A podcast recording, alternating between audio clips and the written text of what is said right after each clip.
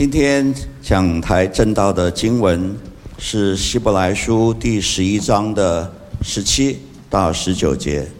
希伯来书的第十一章十七到十九节，由我来为各位念。亚伯拉罕因着信，被试验的时候，就把以撒献上。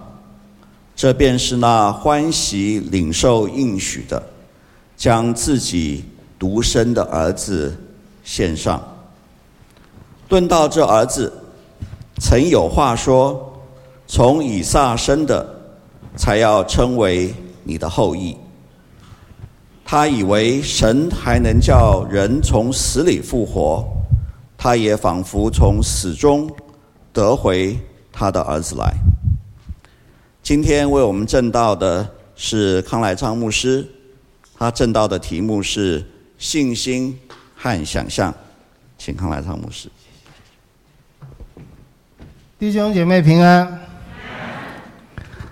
创世纪二十二章，嗯，对基督徒来讲可能很熟悉，这是亚伯拉罕生平里一件重要的事情，就是上帝要求他，命令他把他的独生儿子以撒。杀了献上，而且是当做燔祭。所谓燔祭，就是把一个牲畜杀了，把皮剥下来，切成筷子，然后烧掉。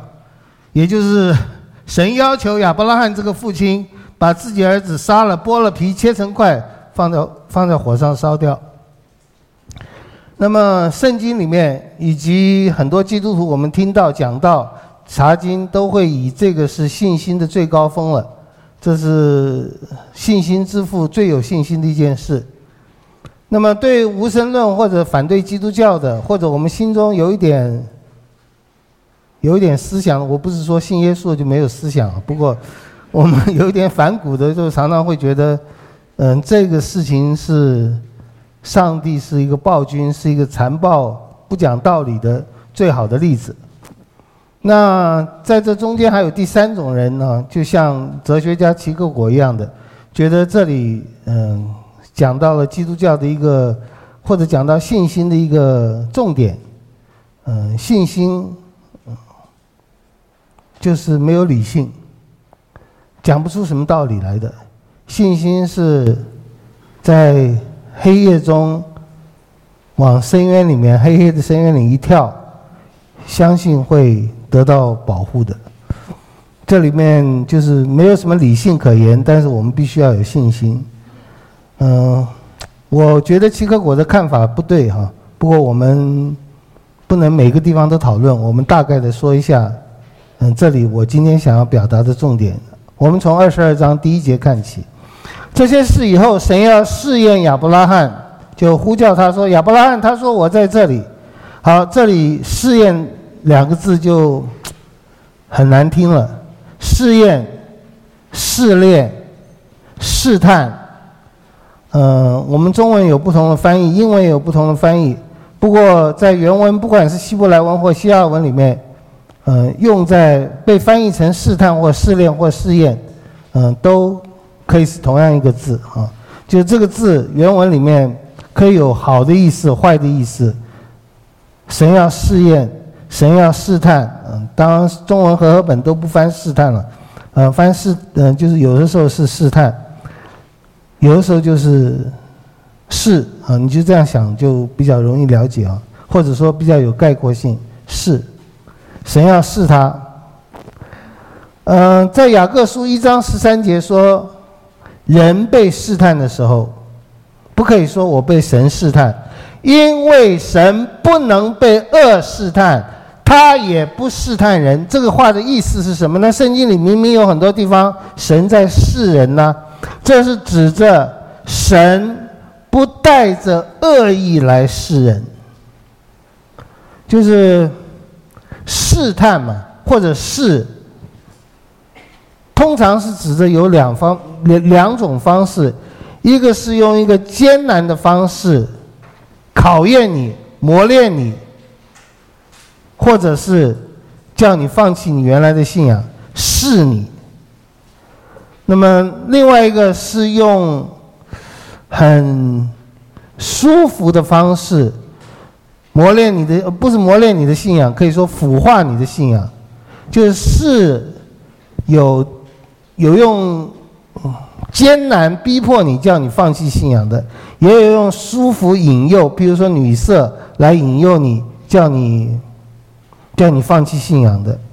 那么在这个事，这这种事，不管是什么方式的，都可以是恶意的，但是也可以是善意的。就是神借着试，借着火一样的试炼，或者各样的事，让我们的信心更纯，让我们对神的爱更纯、更真、更好。那么，任何一件事情，从伊甸园里那件事，一直到我们现在生活中会碰到的每件事，人生的每件事，都可以是一个试，都可以是上帝给我们的试炼。试验、折磨、考验，好叫我们更好；也可以是魔鬼给我们的事，要我们堕落、恨恶、远离上帝。那么，都可以在这两个里面有一个或者两个，有的时候同时进行的。譬如说，以色列在旷野那四十年，既是他们自己的私欲试探他们，也是魔鬼试探他们，也是上帝。试炼他们，《生命记》八章十六节：“我苦炼你，试验你，叫你终究享福。”诗篇很多这样的句子，比如说十一篇第五节：“耶和华试验一人。”甚至《约翰福音》六章六节：“耶和华试验腓力。”啊，让他想想怎么样才能够让众人吃饱。嗯，我看到贵教会要选执事啊，要按立执事。提摩太前书三章十节说，要做执事的人要通过教会的试验。好，这神会试人，魔鬼也会试人。同样一件事，可以是神的事，也可以是魔鬼的事，也可以是我们的软弱或者考验。希望我们有信心，被试以后。信心像金被炼的金子一样更宝贵。嗯，不过，嗯，在这里他写的就跟圣经里很多地方写的会有误误会，会引起我们的误会。就在这里所写的，看经文似乎是神有所不知，神不知道亚伯拉罕对他。是不是忠心耿耿、信靠顺服到底？就要试试他。各位，我们生活中也有啊。呃，我听过，呃，有年年有点年岁的姐妹对年轻的姐妹说：“你要试试看你的男朋友是不是体贴。譬如说，哪一次天很冷的时候，你故意少穿点衣服。”然后看他会不会说：“哎呦，你穿这么少啊？呃，要加一件衣服吧。”譬如说下雨的时候，你不要带伞，那么看他会不会有一点体贴？你试试看，借着一件事情试试看他是不是怎么样怎么样。各位，神对任何人没有这种事，不仅没有恶意的事，也没有不知的事。我不知道你怎么样。所以我来试一试你，可是看起来好像是这样，看起来神不知道亚伯拉罕对他是不是够尊敬，所以要试他。这个经文里面叫我们很吐血、很反感的地方在十二节，当亚伯拉罕要杀他儿子的时候，在那千钧一发的时候，神说停，然后说了一句话。现在我知道你是敬畏神的，敬畏神翻的你还不太不太刺耳，讲的直接一点就是：现在我知道你怕我，嗯，我很满意。我知道你怕我，我要你杀儿子你都不敢不杀，嗯，我很满意。这难怪无神论者或者是有思想哦。的人会很反对基督教哈。神哪有资格说这话？这个世界哪里有一个东西有资格说这个话、做这个要求啊？有，神有资格，而且唯独神有资格，而且各位弟兄姐妹、朋友们，他会对每个人有这样的要求。申命记六章四节，耶和华我们的神是独一的主。你要尽心、尽心、尽力爱你的神。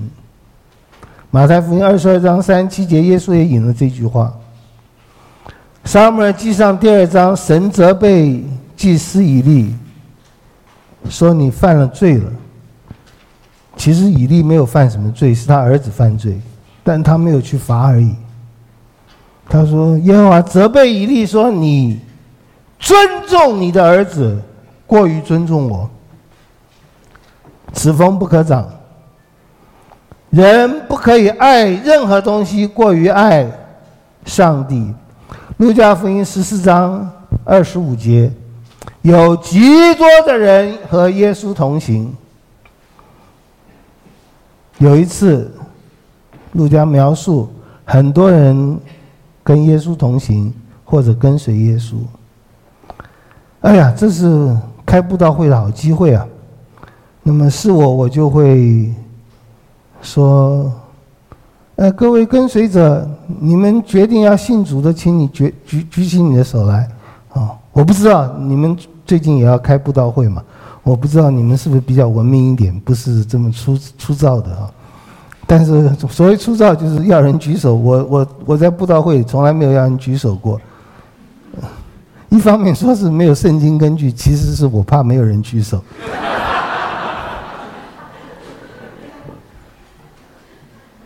呃，当很多人跟随耶稣的时候，耶稣没有高兴，也没有趁机要人决志信主。耶稣转过身来说：“你们跟我干嘛？你们干嘛跟随我？”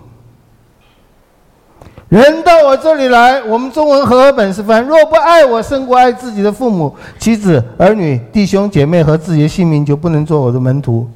小智说爱我胜过爱，原文作恨，也就是耶稣说：人到我这里来，如果不恨自己的父母、配偶、儿女、弟兄姐妹和自己的性命。就不能做门徒。耶稣也非常大胆的、毫不知耻的或毫不羞愧的问彼得：“你爱我比这些更多吗？”那句话的意思可以有三个翻译，或有三个含义：你爱我比你爱这些鱼更多吗？你爱我比你爱这些同伴更多吗？你爱我比这些人爱我更多吗？三个都可以，可能第三个意思最强。你爱我是不是比他们爱我更多？各位，这实在有点厚脸皮哎！我如果问你们，弟兄姐妹，你爱我比爱谢牧师多吗？这制造纷纠纷嘛，小气嘛。有的时候，父母也会犯这个错误：爱爸爸还是爱妈妈？耶稣怎么可以说你是彼得？你是不是爱我？而且连问了三次。不管怎么样，耶稣是要求彼得爱他，如同旧约的圣经里面，旧约的上帝要求你尽心、尽性、尽意、尽力。你要把你所有的完全爱我，那别人哪里还能分享分沾到一点点？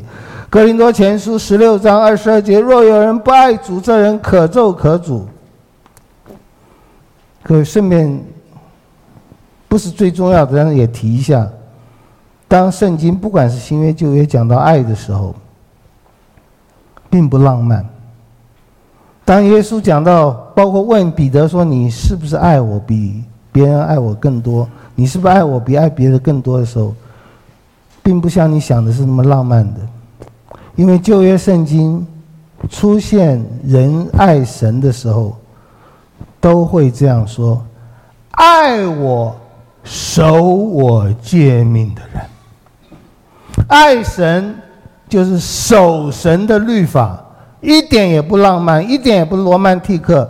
爱主的人是要非常兢兢业业遵守上帝的诫命，而这个思想在新约里面特别被约翰发扬了。我们刚刚也看了，我们一想到约翰，都想到神爱世人嘛。我们想到约翰，都想到他是爱的使徒嘛。可是，在约翰福音里面，譬如说十四章十五节。耶稣说：“你们若爱我，就会每天向我祷告，每天跟我唱情歌，每天我们有密室的交通。你们若爱我，就必遵守我的命令。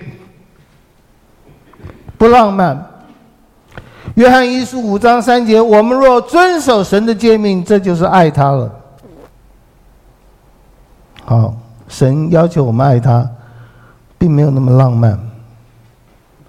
不管怎么样，神有理由这样要求，这样也是对我们好。因为这个世界，我们所爱的，我们所喜欢的，没有办法避免。尤其我们罪人更是没有办法避免。我们在爱，我们在这个世界上，我们的罪性。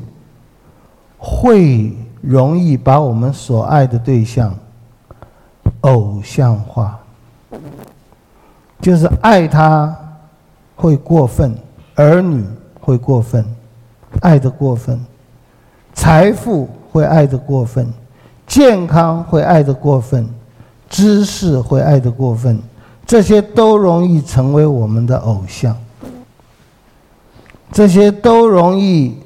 他一旦成为偶像，对我们不好，对那个他也不好。一旦你的儿女成为你的偶像，对你不好，对你儿女也不好。像以利对他的儿子宽容宽容了一点，该责罚的时候不责罚，对他们两个都不好。好，神。掌管创造一切万有，万有都是本于他，依靠他，也归于他。所以神有理，神有绝对的权柄，要求我们全然的爱他，而且神有绝对的善意，让我们在绝爱上帝的时候，不至于把别的东西偶像化。但是这里似乎又是太强烈了。神说，《创世纪》二十二章第二节，神说：“你带着你的儿子，就是你独生的儿子，你所爱的以撒，往摩利亚地去，在我所要指示你的山上，把它献为燔祭。”亚伯拉罕这时候跟随信靠上帝，已经四十多年了，真是。辛辛苦苦四十年，一夜回到信主前，信了信了跟随了主这么久，就是因为主说我要让你的后裔成为大国，后裔成为大国，结果本来有两个，二十一章一个没有了，二十二章。另外一个又快要没有了，没有儿子。神给他再多东西，对，神是给了他很多的财富，但是儿子一直都没有。更糟糕的就是有了，又要把他拿回去。这个 C.S. 路易斯在他所爱的妻子得到上帝得癌症，又得到上帝的医治以后。很快，他妻子又死亡了。尤其他做了见证，说他得到了医治以后，他妻子又死，复发死亡了。C.S. 路易斯真愤怒啊。他说：“圣经说，叩门就给你开门。”他说：“你敲上帝的门，你听到里面有人走到走到门口，但他没有开门。你听到他把那个门再上了一条栓，咔，然后脚步声慢慢走远了，很生动。我不知道亚伯拉罕是怎么信神的。在约翰呃，在约书亚记第二十四章第二节，约书亚对众民说：“耶和华以色列的神如此说：古时你们的列祖就是亚伯拉罕和拿鹤的父亲他拉，住在大河那边侍奉别神。照这句话来讲，亚伯拉罕原来是跟父亲一样，在大河那边，在两河流域，在文明的发扬地，在米索波大米。” Mesopotamian，肥鱼月湾，人类文明最早的地方，他在那边侍奉别的神。我将你们的祖宗亚伯拉罕从大河那边带来，领他走遍迦南全地，又使他的子孙众多，把以撒赐给他。这是约书亚说的。可是亚伯拉罕并没有看到他子孙众多。亚伯拉罕有听到，而且他信，你的子孙会像海边的沙，天上的星那么多。他信，可是实际上，他的儿女孤星泪只有一颗，就是以撒，别人都不算。现在以撒也要被献掉了。亚伯拉罕清早起来，二十二章第三节，二十一章和二十二章很多相像的地方。二十一章他失去了一个儿子，二十二章他差点又失去一个儿子。二十一章有清早起来，二十二章也有清早起来。二十一章是母子，二十二章是父子。亚伯拉罕远远的看见那个地方，他对他的仆人说：“你们和驴在此等候，我与童子往那里去拜一拜，就回到你们这里来。”这是信心还是说谎？我也不知道。我和童子去就回来，这是信心还是说谎呢？我在小的时候我还记得，这一定是改自改编自外国的一个。剧本吧，因为我们台中国没有这样的背景，就是广播剧，崔小平的广播剧里，有讲到说一个牧师，在战争的时候，把住在他家里的一个弟兄说他是他的女婿，是说谎，不过后来神成就了这个谎言，那个男那个那个弟兄真的在他家，后来成了他的女婿，呃，他们很高兴。呃，我不知道亚伯拉罕这个是说谎还是说真的，但是我想亚伯拉罕不想让，恐怕也不应该让仆人见到这一幕，因为如果仆人见到，应当是会制止他的。哎，我们的主人发神经病了，制止他的，而且以撒一定很可爱。不管怎么样，他让他们停在那边。亚伯拉罕把燔祭的柴放在他儿子以撒身上，自己手里拿着火与刀，于是二人同行。整个出来的这条这这条路路上，以撒应该发现不太对劲。向来父亲要献祭给上帝，都高兴的不得了。怎么？这次一续一一日一夜，两日两夜，都一句话都不讲呢？亚伯拉罕有没有常常要忍住眼泪？我也不知道。但你可以想象，这三天的路程走的是痛苦啊。你也可以想象，在这三天的路程，他会不会有后悔过？我跟随这个上帝，跟随到最后是这个样子。有一点我们可以确定，奇克我一问，也有很多人问这个问题。亚伯拉罕如何知道这个声音是来自上帝，而不是来自魔鬼？各位，在圣经里从来没有丝毫这样的暗示。亚伯拉罕非常清楚那是上帝的声音，不必把魔鬼扯出来替上帝遮羞。亚伯拉罕非常知道这是上帝的声音。两个人同行，难走的路啊！以撒对他父亲亚伯亚伯拉罕说：“父亲啊！”亚伯拉罕说：“我儿，我在这里。”你能想到这么简短的对话中，多么的动人？这是最难回答的一个问题，也是最好回答的问题。爸爸，我跟你一起出来献祭过好多次，我都知道献祭最重要是要羊啊。我们现在什么都有，这羊在哪里？亚伯拉罕不能够说就是你。是不是亚伯拉罕又说了一句谎话？还是有信心？神必自己预备做燔祭的羊羔。总之，当以撒对他父亲亚伯拉罕说：“父亲呐，你能想到亚伯拉罕的反应吗？”我儿。我在这里。你要你的老爸爸为你做什么？已经没有机会了，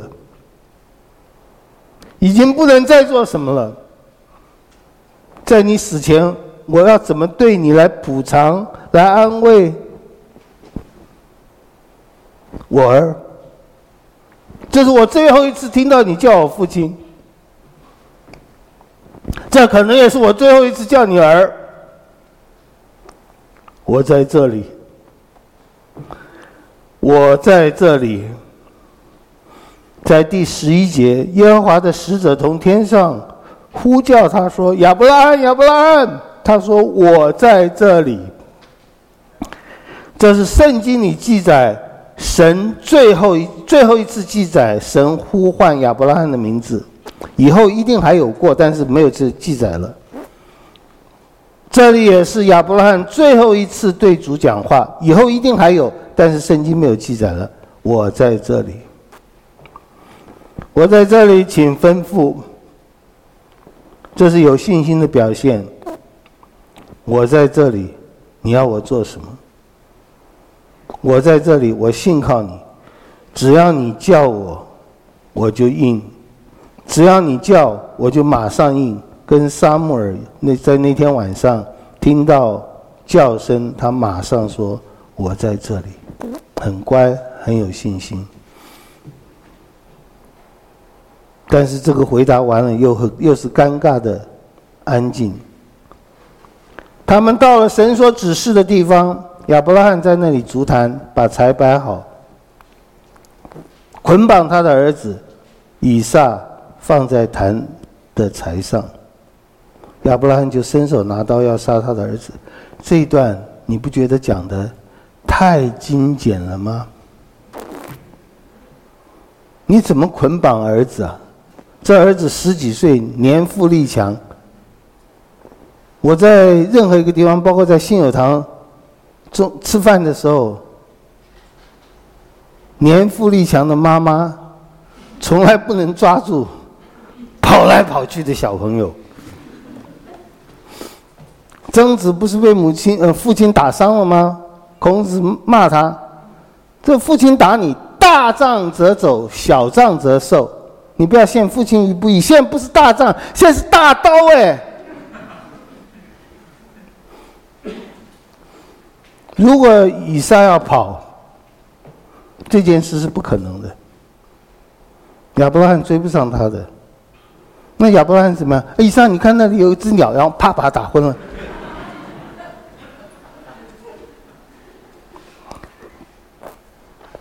太简单了，竹坛，把柴摆好，捆绑他的儿子。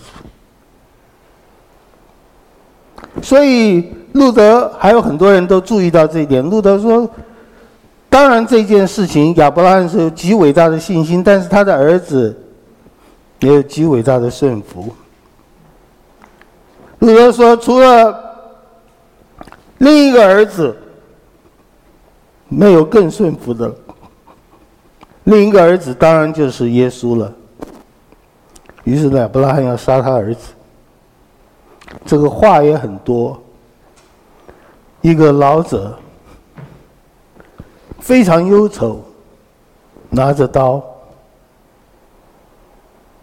林布兰当然画的也很有名，其实不止他的，很多人都画过这一幕。神的使者在呼喊亚伯拉，亚伯拉，他说：“我在这里。”啊，我们受不了的那句话，不可以下手，不可以害他。现在我知道哦，他还喊的是刚好是时间呢，因为你没有把它不献给我。好，下面大家都知道了，喜剧了。有一只公羊了，他举目观看，有一只公羊代替了以撒。跟二十一章这还是有相像的地方。二十二章是亚伯拉罕看到了羊，二十一章是夏甲看到了井。耶和华都有预备。神说：“哦。”你这么好啊，我就要怎么对你，怎么对你，怎么对你，万国都要因你得福，等等等等。问题是，这不是重点啊，我们还是要，我我们还是要想到，上帝有这个权利吗？各位有，我们再一次要说，以撒，以撒的一切，以撒的生命，以撒的成长。是上帝造，上帝养，上帝带领。不只是以撒，亚伯拉罕也是。不只是亚伯拉罕，所有的人都是。你我，不只是你我，不是所有人。万物，天上地下，万物都是属你的，万物都本于你，依靠你，万物都因你而有。一切来自上帝，一切也应当归于上帝。亚伯拉罕认识这一点，所以他觉得献上是正确的。这里当然，如果我们不提那个杀戮的部分，就可以接受了。刚才长老说，我们现在还没有把自己完全献上，这主给我们的恩典一定让我们能够完全献上。我们应该有这个心愿。只是我们做不到，但是我们真的有这个心愿，因为我们知道这是理所当然的。我们应当，他爱我们，他有权，所以上帝不道德，这个要求是错误的批评。亚伯拉罕献以撒，困难的不是道德的问题，因为他，我觉得我们也应该都知道。神有权对我们做一切的要求，这是理所当然的。你们如此侍奉是理所当然的。我觉得困难的是，就就是亚伯拉罕的信心要摆在哪里？各位，信心不是自信，信心不是对自己有把握，信心是也不是凭空产生的。信心是因着神的话，因着神的话，神的应许，让我们对上帝有一种认识。这个神的话、神的应许、神的作为，最明显就显在耶稣基督的身上。因着耶稣基督的十字架，我们知道，在一切的事上，不管是怎么黑暗、怎么不合理，神一定是对的。因为如果有一位神把自己儿子白白舍了给我们，他就一定是爱我们的。那是一切问题的答案。可是，我是因为神的话有信心，我不是自信，我是因为神的话、神的应许，我不是自己想的。那么，可是如果神的话有了矛盾怎么办？这就是我们今天的经文，希伯来书十一章十七节：亚伯拉罕因着信被试验的时候，就把以撒献上。这便是那欢喜领受应许的，将自己的独生儿子献上。献上他这里写的也很意有意思，欢喜领受应许，但是现在没有办法欢喜，只能悲惨的顺服上帝。他把自己的儿子献上，献上我说了，上帝有权，亚伯拉罕非常可能也认识这件事，是的，我乐意献上，但是我把他献上就要把他杀掉，杀掉他就死了。那就违反上帝的话了。上帝的话，特别在创世纪二十一章，神清楚地说：“亚伯拉罕，你让以实玛利离开家。亚伯拉罕，你不要留住他，因为以实玛利我会照顾他，但是我的应许，我立约是跟以撒。”以撒他他的子孙会怎么样？怎么样？怎么样？怎么样庞大？我，你你让以斯玛利走，我会让以撒成为一个大国，这是上帝的应许。这一直都有，但二十一章讲的最清楚，以撒会成为一个大国，他的子孙会多少多少多少。二十二章来了一个相反的，来了一个否定二十一章应许的话，你把以撒杀了。你要听这二十二章的话，把以撒杀了，二十一章就不能实现了。以撒死了，他怎么能有后裔呢？你要让以撒有后裔，你就不能杀他；你要杀他，就没有后裔了。上帝的话矛盾了，那怎么办？各位，上帝的话不会矛盾。信心不是盲目的顺服而已，信心。有非常多地方需要逻辑，需要理性，需要思想。信心需要用到脑筋，信心甚至需要有想象力。什么叫有想象力？亚伯拉罕要想啊，这两个都是出于上帝的，我都要听，我都要相信。我现在如果把他杀了。二十一章的应许就不能实现了，那怎么办？我还是要杀他，要不然想出一个办法。哦，神能叫他从死里复活。你在创世纪里没有看到这句话，在希伯来书十一章十九节，他以为神还能叫人从死里复活。各位，这这是很大的一个想象力，因为在创世纪里没有复活的事。复活是要到以利亚才开始有的。他想：“哎呦，神怎么实现他的话？如果我把他杀了，神能叫他复活。”事实上，神不是借着这个办法来让来实现他的应许，神就是拦阻了亚伯拉罕，也就是神并没有叫以撒从死里复活。但是亚伯拉罕在顺服上帝的时候，他绞尽脑汁给他想到了一个可能性，就是我听，但神能叫他再活起来。哇，了不起的信心，了不起的顺服，了不起的想象力。所以，各位，让我们更谦卑一点吧。让我们更谦卑的相信上帝的带领，上帝在一切事上的带领。让我们更谦卑的想到，神有非常奇妙的道路和方法，我们不一定都想透了。让我们继续去想。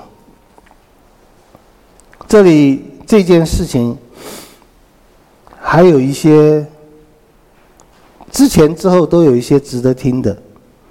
你记，你看啊，在二十二章第一节，这些事以后，也就是二十二章所发生的现以撒这件事，是跟二十一章有关系的。二十一章的有什么关系？我刚刚说过，二十一章告诉我们，亚伯拉罕失去了他的大儿子了。二十二章，他又要失去他的。独儿子了。那么，在这件事完了以后，圣经又讲这事以后，那个在第二十节，二十二章二十节，这事以后，就是亚伯拉罕献以撒以后，有人告诉亚伯拉罕说：“密迦给你的兄弟拿鹤生了几个儿子？”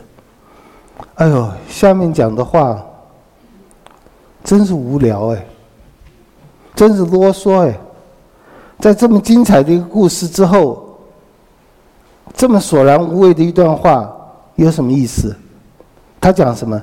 有人告诉亚伯拉罕说：“密迦给你兄弟拿鹤生了几个儿子，长子是谁谁谁谁谁。”然后这八个人都是亚伯拉罕兄弟有的儿子，还有他的妾再生了四个，也就是有十二个儿子。干嘛在这里写这个？各位，当亚伯拉罕这事以后，我们 expect，我们希望看到的是什么？我想很自然的，我们希望看到就是，因为亚伯拉罕这么顺服，连上帝都无话可讲。哎呦！老夫啊，老神知道你是真是怕我，呃，我很感动，很感动。哎呀，爱卿，你受受惊了哈，呃，要安慰你，要大大的安慰你，大大鼓励你，因因为你实在对我这么这么忠心，这要有赏啊。我们就希望亚伯拉罕回去以后，他的妻子撒拉就继续生，继续有神迹。继续生，而且是双胞胎、三胞胎、四胞胎，生很多。各位没有，撒拉死了，没有了。但这里还啊，重点还不在这里。当这件事以后，应该是神怎么赐福亚伯拉罕没有？但亚伯拉罕，我可不可以这样猜？他家乡有人来跟他讲，来谈，哎呦，你的兄弟怎么样了？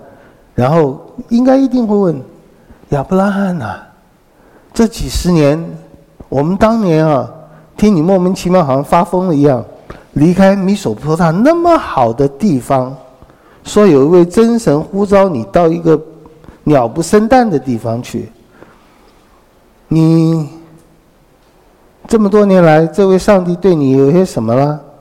亚伯拉罕就哎呦，要跟你做见证呢。我我们本来没有孩子，各位你要知道，那个时候甚至现在，有儿女比什么都重要的。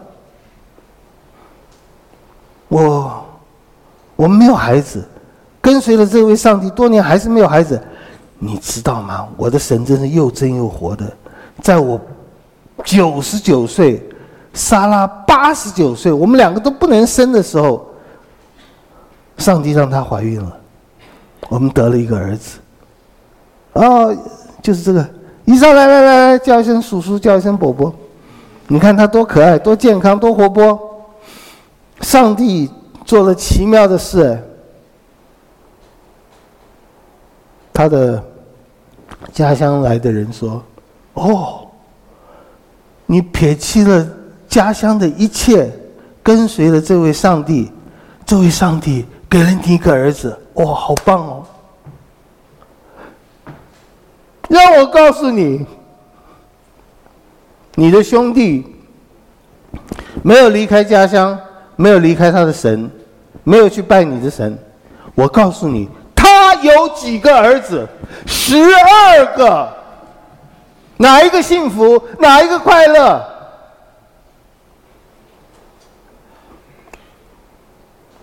各位，我们基督徒难处在这里。哎，你实在不想信了，跟随他实在不怎么好。他又给你一个以撒，哇，让你高兴的不得了。哎呦，有个神迹奇事。你高兴不得了的时候，你又听到没有信主的人，他好的不得了，比你好十二倍。你想要放弃信仰？他给你点糖吃，你想要专心跟随，他让你看到跟随别的很好，食之无味，弃之可惜啊！